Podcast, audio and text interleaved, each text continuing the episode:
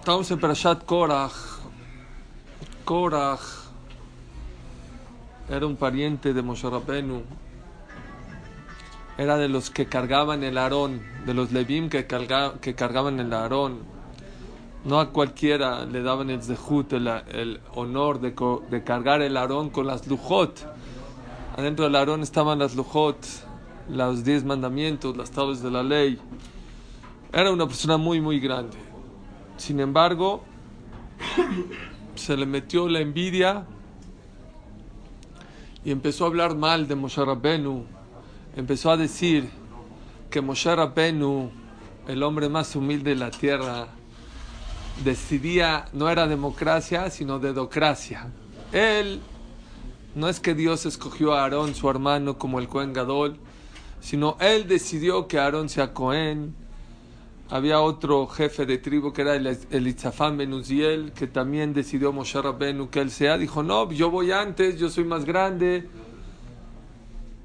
Y al final, como sabemos todo, Moshe Rabbenu le dijo, recapacita, no hizo caso, se jaló a 250 personas.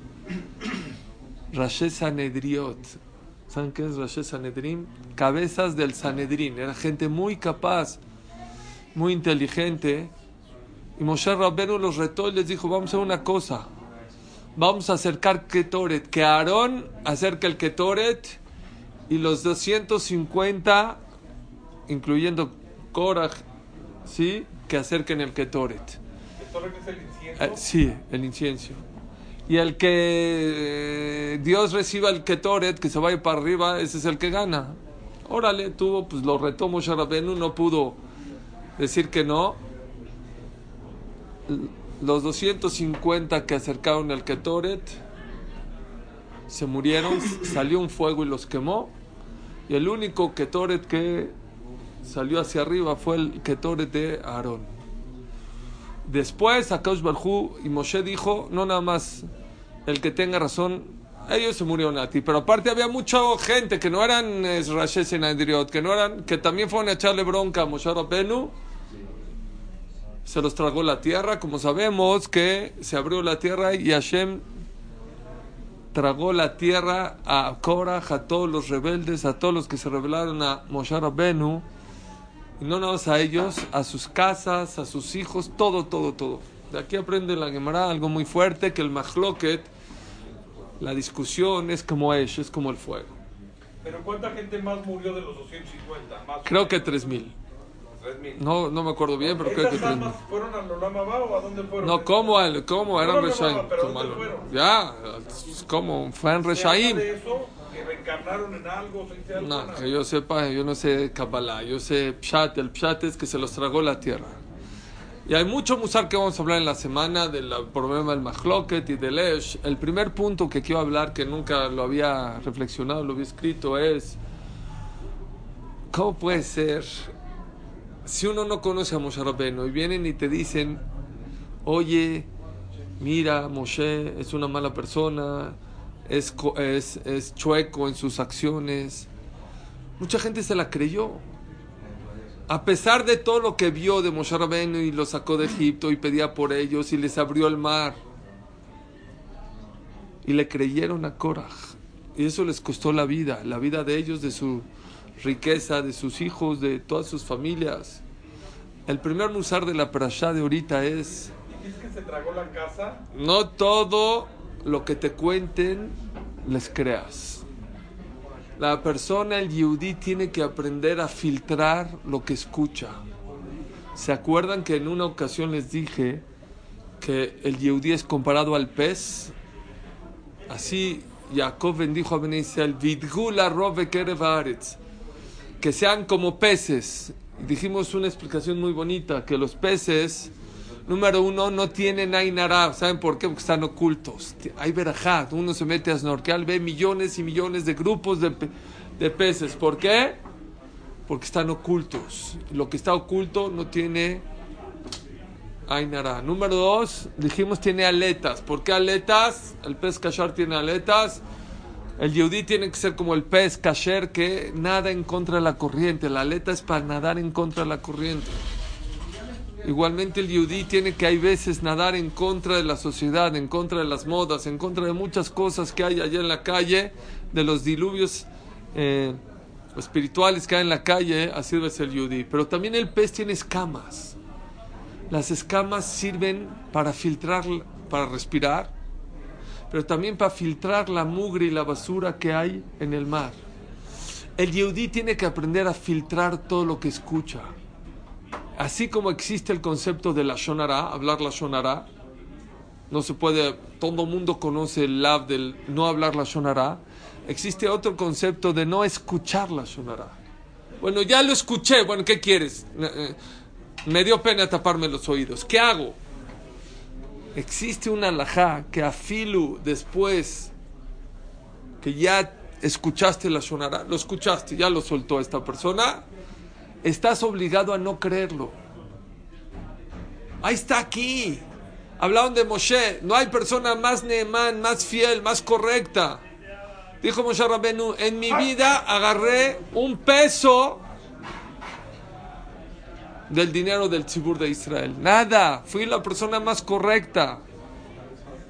Y la gente se fue con la finta y pensó que de verdad Moshe Rabenu iba por otro camino qué importante es siempre, hay gente, de verdad, somos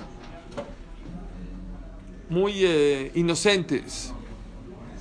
Apenas viene una persona y te cuenta algo, vas y le crees. No todo lo que te cuenten les creas. No todo lo que te digan, eh, principalmente. Es azur creer, así se llamará. Cuando alguien viene y te cuenta algo malo de una persona, de un yehudí, lo primero que tienes que pensar no es verdad, no lo creo. Eso te ayuda a evitar el isur de la shonara. No de hablar la shonara, de escuchar la shonara. Que es lo mismo, ¿verdad?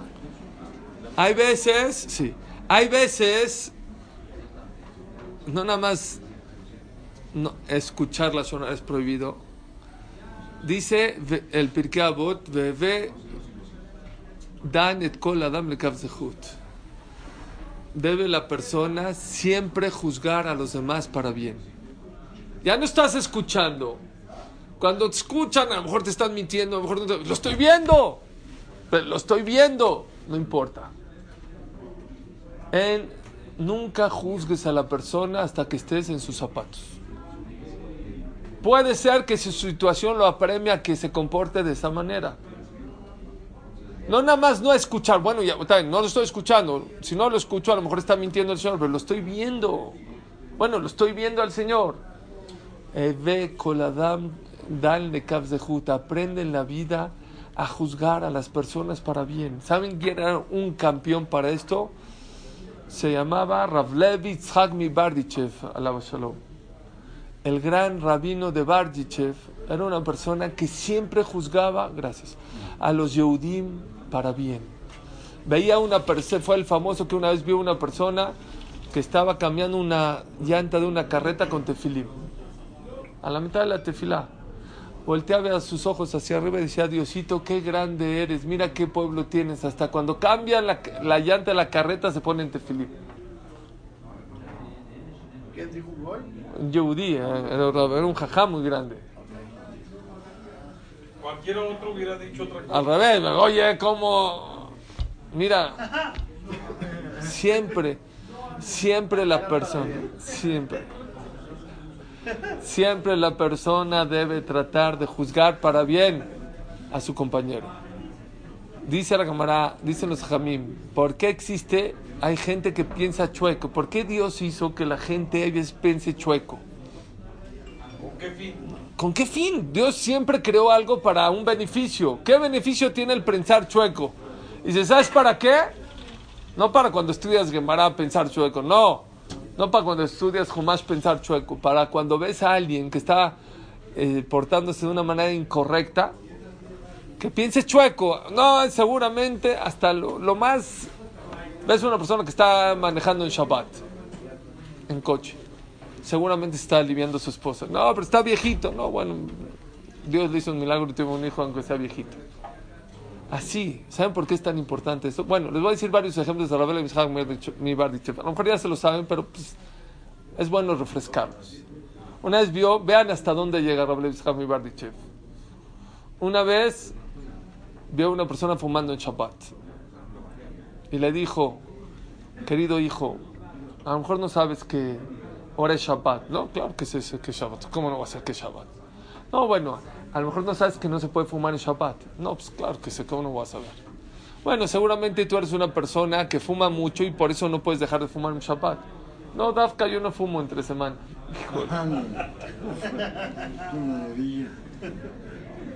miren, miren, viene el Jam y dice, no, pero ¿qué crees? Seguramente ahora estás muy nervioso y por eso estás fumando. No, Dafka, estoy relajado. Alzó el jajam los ojos al cielo y dijo, Borolama Shreja, mira qué pueblo tienes que no sabe mentir. Todo buscó lo bueno. Qué Siempre la persona aprenda. La persona puede buscar el lado bueno de las cosas. Hay que buscar. Hay una, hay una alajá. ¿Por qué? ¿Por qué? Dice el Meamlo es. La persona por dos motivos. Número uno, dice, dice la Gemara, dice el Meamlo es, perdón, ¿cómo va a ser tu juicio allá arriba después de 120 años? Tú te vas a olvidar quién eres. Vas a llegar, te van a poner en una en un cine, no sé si es Cinepolis o el otro, ¿cómo se llama? Cinemex. Cinemex. Baruch Hashem, yo tengo desde 1986 que no voy al cine, Haz de Hashem. Entonces no sé cómo yo era el Ariel y el Polanco. Con ratas había en el Ariel. Pero me dijeron que ahorita ya hay VIP. No, no, ¿Cuántas películas? por siempre en copes. Bueno, no sé, Hermano Salva. no sé. No, esas eran de puras, No, de no. clasificación No, de X, ¿eh? arte. Ah, de arte, bueno. No sé qué tipo de butacas te- nos toque después de 120 años, pero dice el Meam es que cómo es el juicio allá después de 120 años. Te van a poner ahí en el cinema, corre videotape, y van a te pasar una película, y tú no sabes quién es el actor de la película. Y te van a ir preguntando, ¿qué opinas de esto? ¿Qué opinas de esto? Mira, ¿qué hizo? Mira cómo se comportó, mira cómo eso, y cada ratito te van a estar preguntando, júzgalo, júzgalo, júzgalo. Y al final de la película, una película de 120 años, le van a decir, ¿sabes quién es el de la película? Tú. ¿Y sabes quién dio el ver- veredicto? Tú. Lo que tú juzgaste es lo que es el juicio que le vamos a dar, a- te vamos a dar. Y uno quisiera juzgar para bien. Dice el Mam Loez, yo después de 120 años quiero juzgar. No, ya Jazito no se paró la tefilá. Bueno, Jazito estaba muy cansado. Bueno, no comió kasher. Bueno, Jazito, es que la- no había, estaba caro. Así, no dio acá, bueno, es que estaba apretado. Yo, no todos quisiéramos juzgar para bien. ¿De qué depende que la persona juzgue para bien después de 120 años? Que te juzgue para acá. Dice la persona que acostumbra a juzgar bien a los demás en este mundo, después de 120 años, automáticamente te vas a juzgar para bien a ti mismo. Pero la persona que juzga a todos para mal, mira esta, mira esta persona, mira esta persona, mira esta persona, después de 120 años se está poniendo la soga al cuello. Porque él mismo se está juzgando para mal. En el Zohar dice, cuando tú señalas, tres te acusan y va para arriba. Exactamente.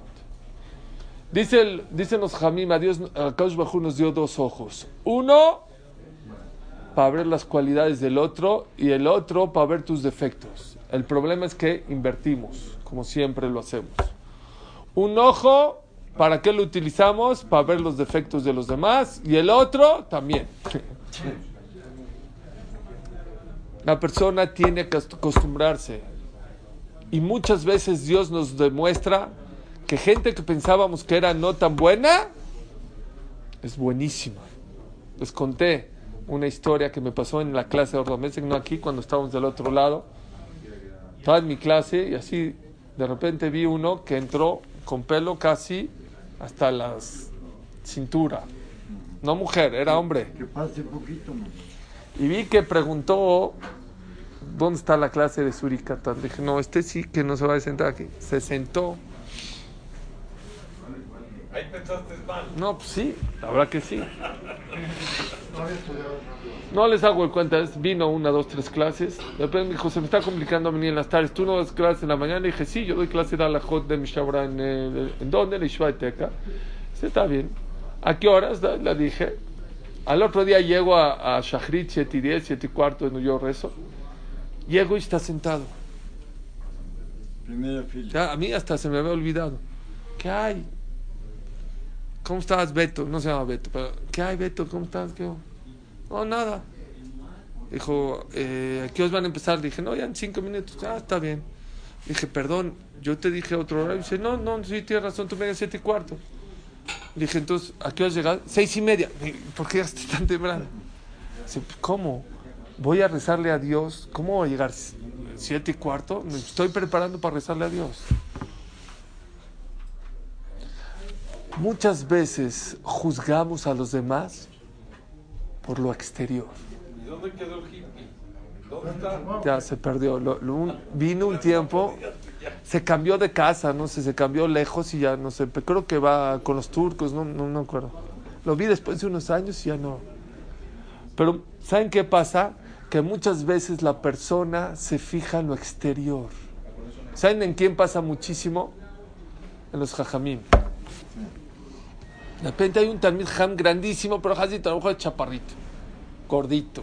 A lo mejor no es el que mejor se viste, pero es una locura.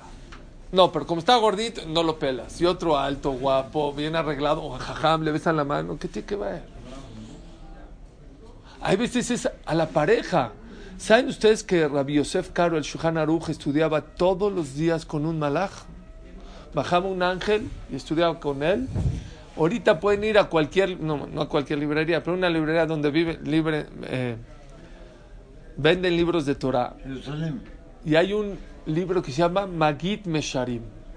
¿Quién, ¿Qué es ese libro? Es un libro escrito por el Shulchan Aruch, todas las cosas que el ángel le dictó. Hizo un libro de eso, Magid Mesharim. Magid Mesharim, lo que le decía el Malach. Le dijo muchas cosas. ¿eh? Por ejemplo, una vez le dijo, no te saltes en la tefila. No todo lo hizo caso, ¿eh? No todo el Shulchan Aruch, ¿saben? El Shulchan Aruch es el código de leyes, la halajá. No todo lo que el ángel le dictó, él pasa como él. Hay cosas que le discutió al ángel, para que me entiendan que era Rabbi Yosef Caro. Por ejemplo, él dice que si uno llega tarde, eso se los he dicho mucho, que venir al Knis no es de rezar con Minyan. Venir al Knis es Tefilá Betzibur, muy bien. Contestar Kadish, Barhu. Pero Tefilá Minyan, así, perdón, es Tefilá Minyan. Tefilá Betzibur es que digas la mitad con el Hazán junto. Que cuando el ch- 10 personas se paran decir la mitad, te pares junto con ellos. Si no, pues no rezaste el Betzibur. O por lo menos la Hazara. O por lo menos, si ya empezó el Hazán, te dé tiempo de empezar tú, acabar y contestar Nagdishach. Pero si no fue ninguna de esas opciones, no rezaste con Chibur. Rezaste con Minyan, que es diferente. Contestaste Kadish, Barhu, pero la midá es muy importante, muy importante de que la persona empiece con el Hazán. A tal grado que el Shulchan Aruch posee que si llegaste un poco tarde y no te da tiempo, empieza a saltarte. Por ejemplo, di Baruch Shamar, Shrei, Shtabach y todo Yotzer. De Yotzer en adelante no te puedes saltar. Pero en las de Mirot te puedes saltar y luego lo recuperas. Si te da un poco más de tiempo, puedes ir al Eluká, Alelu, Hashem, Min Hashamayim, que son, ahí están en letras grandes, en los Sidurim, hay, cuál te puedes saltar y cuál. O le puedes decir que si te llevan su. No, no, ¿cuál te lleva? ¿No? No, hay que saltarse. Y el, el ángel le dijo, el ángel le dijo, cuando llegues tarde no te saltes. Uno no sabe. Y le dijo, ¿por qué? Porque en el Shamaim hay chinorot, hay tuberías de verajá y estás revolviendo los chinorot.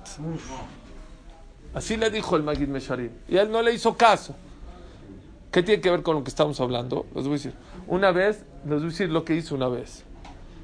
Una vez iba, él, el Rabbi Yosef Karu usaba el, el teflim todo el día, ¿saben? Saben que según la halajá la persona tendría que tener el teflim todo el día, pero como estamos muy distraídos y no tenemos pensamiento y a veces no nos cuidamos nuestro cuerpo, Entonces no es bueno, ya, ya no nos, ya no nos eh, tenemos que dejar el teflín. Pero hay jajamim grandes que todo, por ejemplo en Israel en- hay un Betacneset Ajorba que se los recomiendo mucho que vayan a verlo cuando vayan a Jerusalén, en Iratika. Ahí en Betaj hay gente, los van a ver, vayan en Mijai, ven gente estudiando con teflín todo el día. Y hasta dos, ¿no? A veces. Y él, el Shuhan Aruch, él así todo el día, estaba con su teflim todo el día. Y una vez iba caminando en la calle y de repente se, se le arrancó el teflim con una rama de un árbol y se le rompió muy feo. Estaba deprimido. Llegó en la noche a estudiar el malach con, el, con eh, Rabbi Yosef Caro. Dijo, eh, buenas noches, Rabbi Yosef. Te veo triste ahora, ¿por qué estás triste? Dijo, no, es que en la, en la tarde iba caminando y se me cayó el tefilín, se me en las ramas. Ah, dijo, ¿por eso estás triste? Pues sí, pues sí. ¿Sabes quién te lo hizo? Y le dijo, ¿quién? Yo. ¿Tú? Yo soy su cuate, soy tu jabruta. Dijo, sí, ¿por qué? Dijo, ¿por qué? Dijo, porque cuando ibas en la calle, ibas pensando en Torah y estabas construyendo mundos con tu Torah que estabas estudiando cuando ibas caminando en la calle y te distrajiste en ver un arroz, no sé qué, te, te- te volteaste, y en el momento que te distrajiste empezaste a destruir esos mundos. Para que reflexiones, te quité el tefilín. Para que me entiendan quién era el malaj. Bueno, una de las cosas que le dijo el Magid, que le dijo el ángel a, este, a ¿saben cuál es? Tejabet de tishteja. Honra a tu esposa, porque la neshama de tu esposa es grandísima. Muchas veces honramos a los ricos, a los altos, a los guapos, a los chaparritos, a los que no son tan ricos. Tú no sabes. Hemos mencionado lo que dice Ramón Babá al final Pek Rishon, de un emorá que falleció, le dijo, tuvo muerte clínica y regresó. Le dijo su papá al hijo, era un jajá muy grande, Rabbi Barhamán creo que era. Le dijo, ¿qué viste?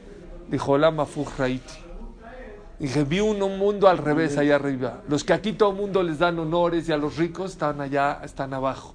Y los que aquí a nadie pelan, están allá arriba. ¿Saben por qué muchas veces juzgamos para mal? Apréndanse que no todo lo que ves es verdad. Hay veces los ojos engañan. Hay veces uno ve lo que quiere ver. En el Kriyat Shema dice, Velotaturo ajarele babjem ainejem. Y no se vayan detrás de sus corazones y detrás de sus ojos. Pregunta el Hafez es al revés. El ojo desea y el corazón, el ojo ve y el corazón desea.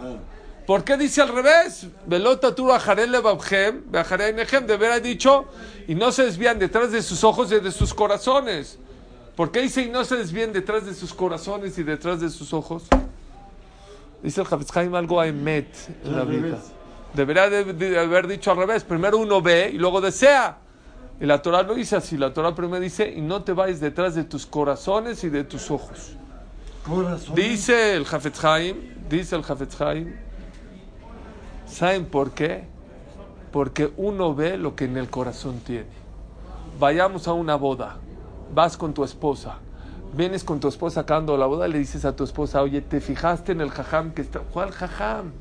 Y ella te dice, oye, ¿te fijaste en, en las joyas de la consuegra o del, en, el, Vestido. en el vestido de... No, ni me di cuenta si era blanco, rojo, verde o azul. No, no, no me di cuenta. ¿Pero por qué? Cada quien ve lo que, lo que quiere ver. Una persona, muchas dicen, sí, ya voy a juzgar para bien al otro. No empieza de los ojos para afuera. Mucho depende de qué tienes en tu corazón. Si tú aprendas a tener en tu corazón cariño y amor a los demás, siempre vas a ver bonito a los demás.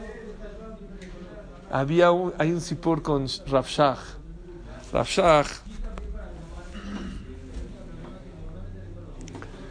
Este, Rav Shach, Zeker Tzavik Kodesh Levarja, había una, una persona, un, un shidduch que era muy bueno, pero no le gustaba. Eh, o sea, sí, pero dijo, mire, le dijo a Rav Shach la muchacha.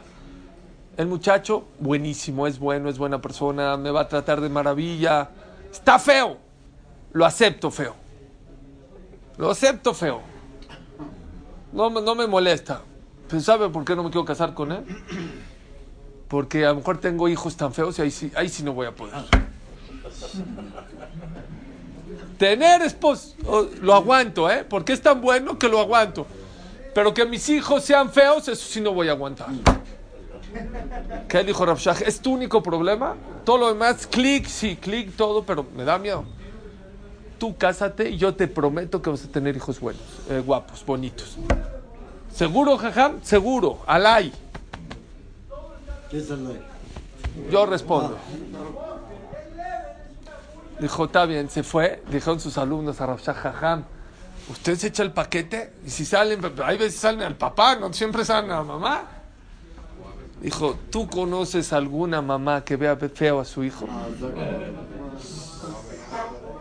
A tu hijo nunca lo ves mal. A tu hijo siempre lo ves bien. Oye, pero, pero, pero está la nariz. eh. A veces uno a dos metros no puede oler, con perdón ustedes, las necesidades de un bebé. Y la mamá está ahí, hasta puede estar comiendo junto, cambiándolo. Hasta le huele bien. No puede, no puede. ¿Por qué? Por el cariño y el amor. ¿Saben si queremos empezar a juzgar bien a los demás? A no creer la Shonara que te hablen de los demás. Ah, Somos. El problema no es en escuchar. El, el- el problema es en el cariño y el amor que tenemos en el corazón.